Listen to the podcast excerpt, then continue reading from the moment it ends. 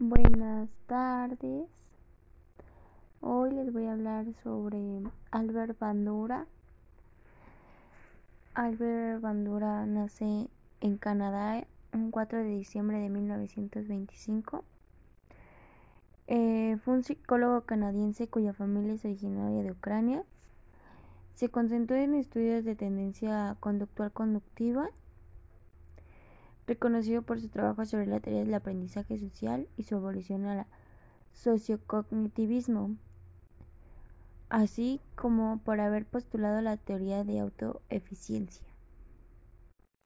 Durante la fase inicial de la investigación de Bandura, se analizan las bases del aprendizaje humano y la disposición de niños y adultos para imitar acciones observadas en otras, particularmente la agresión. La teoría del aprendizaje social plantea que buena parte del aprendizaje humano se da en el medio social. Al observar a los, a los otros niños, a la gente, la gente adquiere conocimientos, reglas, habilidades, estrategias, creencias y actitudes. Aprende acerca de la utilidad y convivencia de, de diversos comportamientos, fijándose en modelos y en las consecuencias de su proceder, y actúa de acuerdo con lo que cree que debe esperar como resultado de sus actos. Esta teoría establece que hay tres sistemas reguladores que controlan las conductas. Primero, los incentivos previos influyen enormemente en el momento y respuesta del comportamiento. El estímulo que se procede antes de la respuesta conductual debe ser adecuado a la relación en relación al contexto social y las personas actuantes. Segundo, la reacción ante el comportamiento, conductas, valoraciones, críticas, entre otras, cumple también una función importante. Los refuerzos que siguen una conducta, bien sea por experiencia o por observación, impactarán en una gran manera en su recepción en un futuro. Tercero, la importancia de las funciones cognitivas en el aprendizaje social. Por ejemplo, hay gente que se enfada fácilmente con la vista o el pensamiento de personas con quien han tenido encuentros hostiles, de manera que se procede una conducta agresiva. Este recuerdo se adquiere a través del proceso del aprendizaje. Bueno, la teoría del aprendizaje social de Bandura también se le conoce como aprendizaje por observación o modelado. Albert Bandura, por su parte, centraba el foco de su interés y de sus estudios más allá de ese reduccionismo conductista. Fue el que una de las primeras figuras en poner su atención en el campo de lo social, al igual que lo hizo el propio Lev Vygotsky con su teoría sociocultural. Así algo que el reputado psicólogo canadiense tenía muy claro es que había niños que asumían determinados aprendizajes de forma rápida, sin pasar por la clásica etapa de, de ensayo-error. Si esto era así, era por algo muy sencillo y evidente, por la observación y su entorno social. De hecho, algo, algo que demostró en Bandura en sus estudios como el publicado en el Journal of Communication es la propia agresividad y la violencia también tienen un claro componente social e incluso imitativo. Por ejemplo, en el experimento del muñeco Bodó es uno de los más conocidos en el campo de la psicología. A lo largo de 1961 y 1963, Bandura y su equipo buscaron demostrar la importancia del aprendizaje observacional en los niños. Así, y dentro de este enfoque se evidenció además como la imitación de un modelo de un adulto, tienen los pequeños mucha relevancia que el simple hecho de ofrecer o quitar un refuerzo para asentar una conducta o un aprendizaje. En el experimento participaron niños de 3 y 6 años que asistían a la guardería de la Universidad de Stanford. La escena en sí no podía ser más impactante. En una sala repleta de juguetes, un adulto golpeaba con un mazo a un muñeco de grandes dimensiones ante la mirada de un, grupo de niños. En otro grupo experimental, el adulto representaba un modelo no agresivo, y para un tercer grupo, la agresividad iba acompañada también con insultos hacia el muñeco vudú. Los resultados no pueden ser más claros. La mayoría de los pequeños expuestos al modelo agresivo eran más propensos a actuar de manera físicamente agresiva que aquellos que no estaban expuestos a dicho modelo. Por otro lado, algo que también podemos demostrar de Adul Barnura con este experimento es que existían tres formas básicas del aprendizaje observacional. 1. A través de un modelo en vivo, como es el caso de una persona real que realiza un comportamiento. 2. A través de, de una instrucción verbal, la cual implica contar detalles y descripciones de un comportamiento. 3.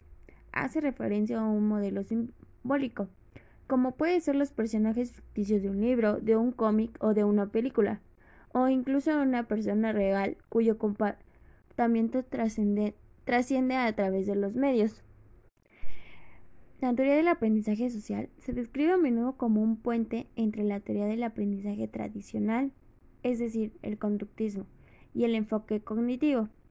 Bandura, a diferencia de Skinner, siempre dio una importancia clave a los factores mentales cognitivos, en el aprendizaje, definiendo a los aprendices como sujetos activos a la hora de procesar la información y valorar la relación entre sus comportamientos y las posibles consecuencias. Por tanto, no debemos de caer en el error de pensar que las personas imitamos todo aquello que vemos y que absolutamente todos los niños van a llevar a cabo conductas agresivas por el hecho de ver escenas violentas en casa o en la televisión. Hay pensamientos antes de la imitación y hay mediadores que proporcionan a la propia imitación o una respuesta determinada alternativa. Estos serían algunos de sus mediadores. El ambiente. Nuestra sociedad no es, una, no es semejante, ni igualitaria ni homogénea, sino que está construida y produce a su vez los más variados ambientes y escenarios. Los hay más propicios, más favorecedores y los que hay opresivos, Pongamos un ejemplo. Carlos tiene 11 años y este año tiene un nuevo profesor de música que le está enseñando a tocar el violín. Durante los primeros días se sentía fascinado por ese instrumento, quería tener uno y aprender mucho más. Sin embargo, cuando llegó a casa a su hogar, desestructurado y poco facilitador, su padre le quitó rápidamente la idea de la cabeza. Esos son tonterías, le gritó. Desde entonces, Carlos ha dejado de tener un interés por el violín. 2. Atención o aprendizaje vicario. Para que un comportamiento sea imitado, tiene que captar nuestra atención, despejar de alguna manera nuestro interés y que nuestras neuronas espejo y el de nuestras neuronas espejo. En nuestro día a día, todos observamos muchos comportamientos, sin embargo, no, no son dignos de nuestro interés.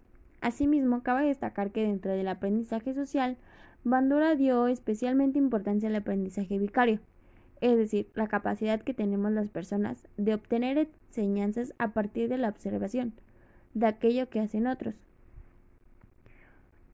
Otro sería la motivación y, autoeficiencia. La motivación es el motor, es la voluntad de realizar un comportamiento determinado que vemos en otros.